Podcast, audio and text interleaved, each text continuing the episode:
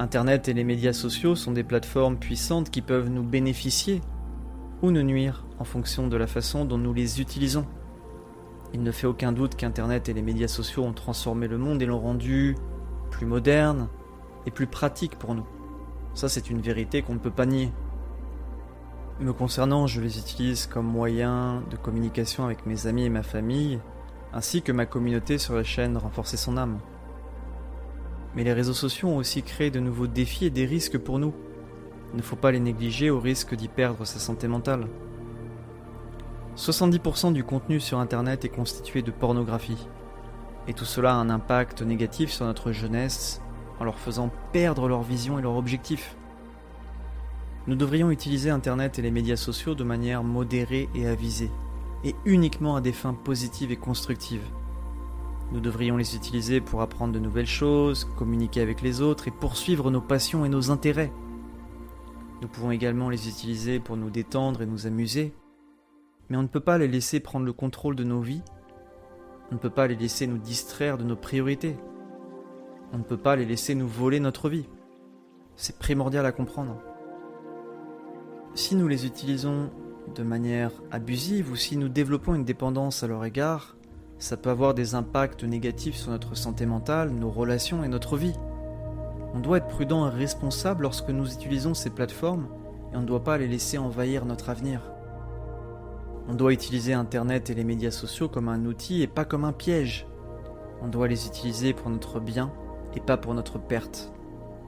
On doit nous rappeler qu'il y a plus dans la vie que ce que nous voyons à l'écran. Tout dépend de l'utilisation qu'on en fait.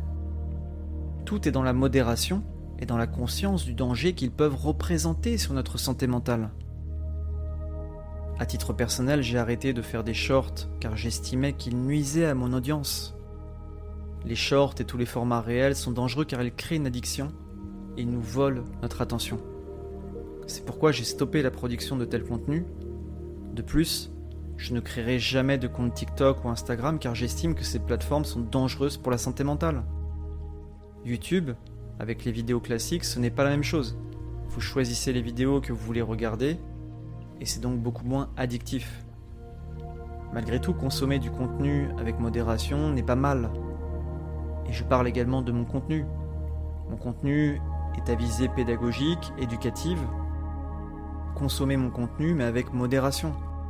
Ne surconsommez pas mes vidéos. Préférez le passage à l'action. Sortez vous promener, prendre l'air Écoutez les conseils que je vous donne, mettez-les en pratique, mais surtout, ne restez pas figé sur votre écran. Prendre l'air, sortir, méditer, faire du sport, tout ça vous fera beaucoup de bien. Mais ne surconsommez pas le contenu des médias sociaux car ça peut impacter votre santé mentale négativement. Avant qu'Internet et que les médias sociaux ne fassent de vous un esclave et ne gâchent votre avenir, soyez vraiment prudent. Utilisez-les avec sagesse pour atteindre vos objectifs dans la vie. Utilisez-les comme un moyen d'apprendre, d'évoluer, de grandir. Et surtout, gardez votre attention pour vous-même. Ne vous laissez pas voler votre vie. Car les médias sociaux peuvent, sans vous en rendre compte, voler votre vie. Merci de m'avoir écouté jusqu'au bout aujourd'hui. Surtout prenez soin de vous et que la paix et l'amour soit dans votre cœur.